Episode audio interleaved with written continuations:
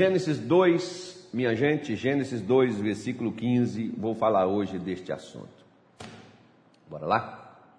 Diz assim a palavra de Deus, versículo 15: E tomou o Senhor Deus o homem e o pôs no jardim do Éden, para o lavrar e o guardar. Tem algumas traduções que fala para frutificar e guardar, para cultivar e guardar. Né? Então, cultivar é você plantar, é você trabalhar. Como frutificar é você produzir e guardar é você proteger. O homem tem essas duas funções. Quando nós falamos homem, as mulheres não se sintam isentas, não, tá? Porque quando você fala homem, você está falando no sentido espírito. No espírito não existe masculino nem feminino. Então, o ser humano foi criado e colocado no Éden, no jardim de Deus, para trabalhar, para produzir no jardim o que ainda não tinha e para proteger aquilo que já Deus havia dado. Então você pode pegar, por exemplo, e ver. Às vezes, Deus, por exemplo, te deu um marido. Né? Só que, se você não trabalhar este marido que Deus lhe deu, o que que vai acontecer? Ele não será o marido que você precisa, ou a esposa. Deus te deu um filho, o filho existe, mas se você não trabalhar este filho, ele se torna um bandido, um assaltante, um ladrão, sanguinário, violento, revoltado, aborrecido, magoado, porque Deus deu para você algo perfeito, mas aquilo foi estragado.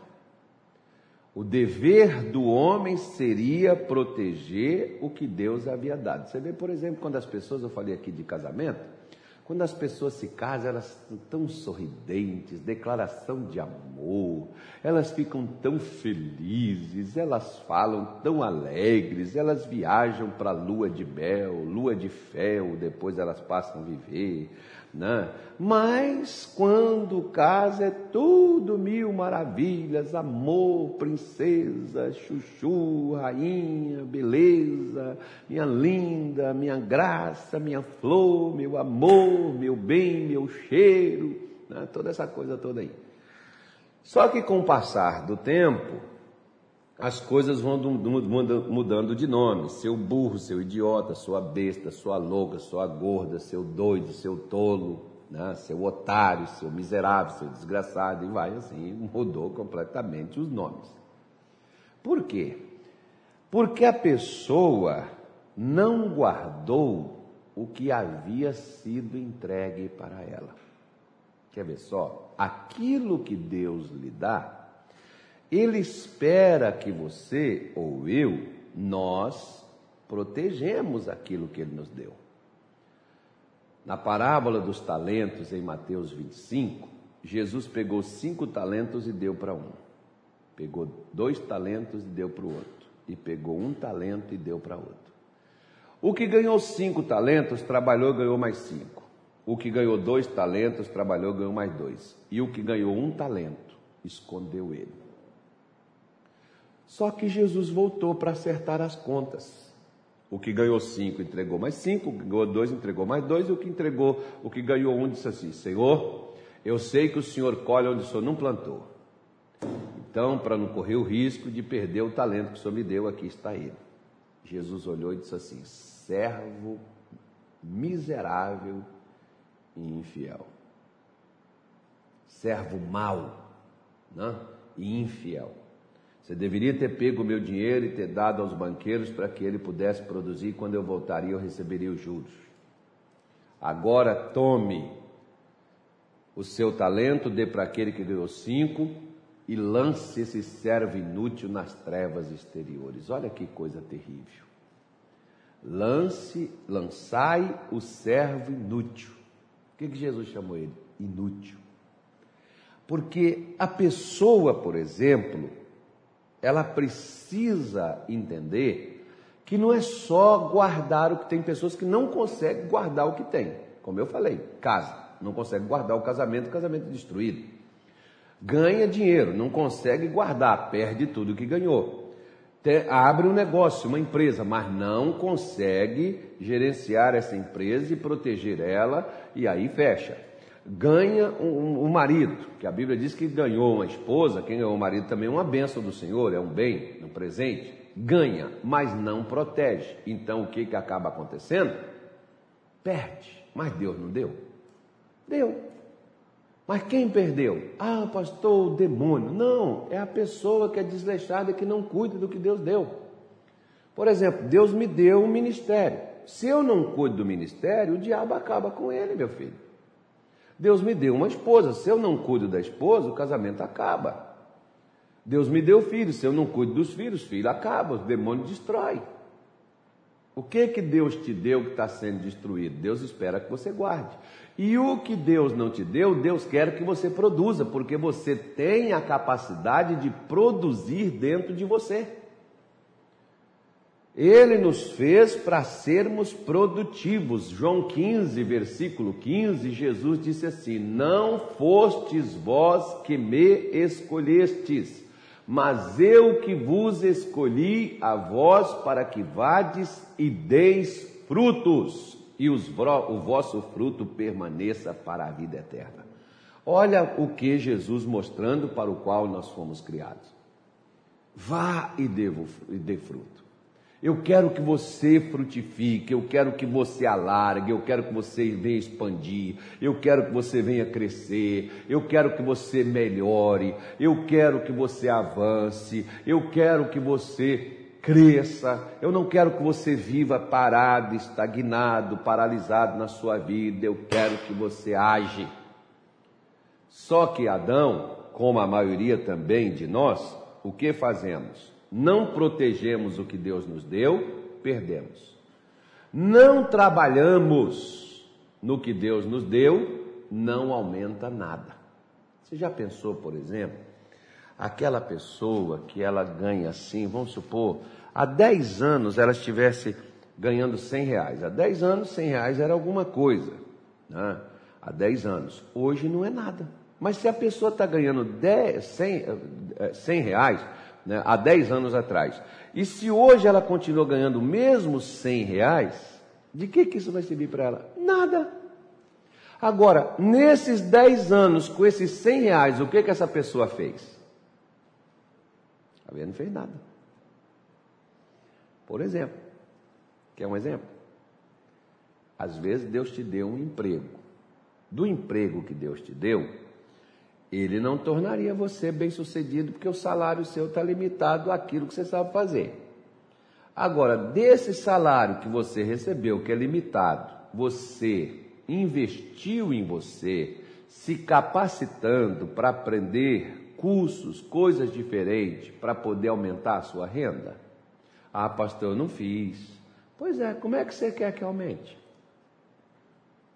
Como é que se quer que cresça?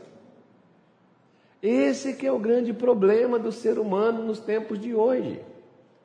As pessoas querem as coisas, mas não querem fazer nada para obtê-las. Deus não criou o homem para ser ocioso. Deus não criou o ser humano para ficar parado, deitado na rede ou deitado na cama reclamando da vida. Ele diz: faça alguma coisa com o que eu te dei. Ah, eu gosto, por exemplo, quando o profeta Eliseu, a mulher chega nele e diz assim: Olha, perdi meu marido, poxa, que pena. E meu marido era servo do Senhor, você sabe que ele temia o Senhor. É verdade, o irmão era de Deus. Pois é, agora meus filhos estão sendo para ser escravos. Eliseu disse: Pessoal, vamos fazer uma vaquinha. Está amarrado isso, isso não vai acontecer de forma nenhuma. Vão ajudar a irmã a se livrar das dívidas. Não, sabe o que Eliseu diz para ela?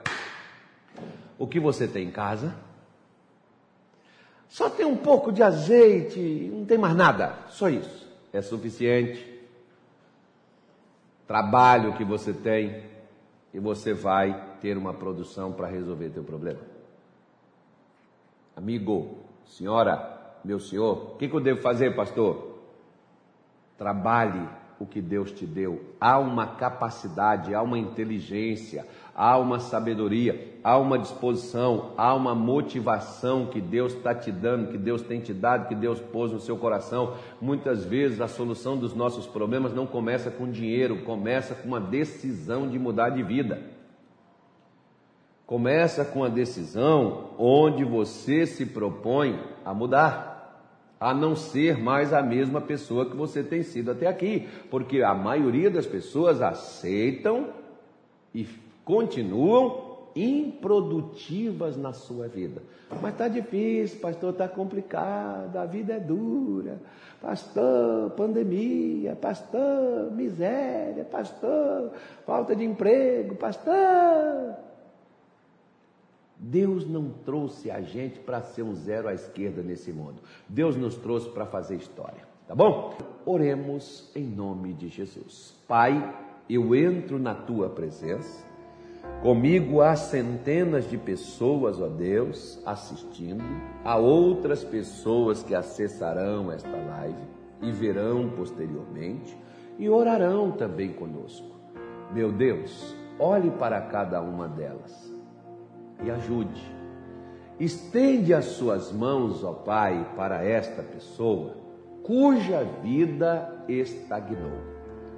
Ela até tenta, Senhor, mas há algo que aprende, há algo que a segura e não a deixa ir adiante. Eu oro nesta tarde de hoje para quebrar o domínio, o poder, a influência desse espírito de atraso de estagnação, de amarração, do caos, de destruição, de miséria na vida deste irmão e na vida desta irmã. Satanás, tire as tuas mãos. Espírito do inferno, pegue o que é seu, dá o fora, pegue suas doenças, suas dores, pegue as suas amarras, pegue a sua derrota, o seu fracasso, saia e não atormente mais a vida destas pessoas. Senhor Deus, coloque a tua bênção, ajude este homem, ajude esta mulher, que essa pessoa se levante, que ela se supere, que ela cresça, que ela avance, que ela vença. Que a bênção do Senhor esteja sobre ela, no nome de Jesus. Amém e graças a Deus.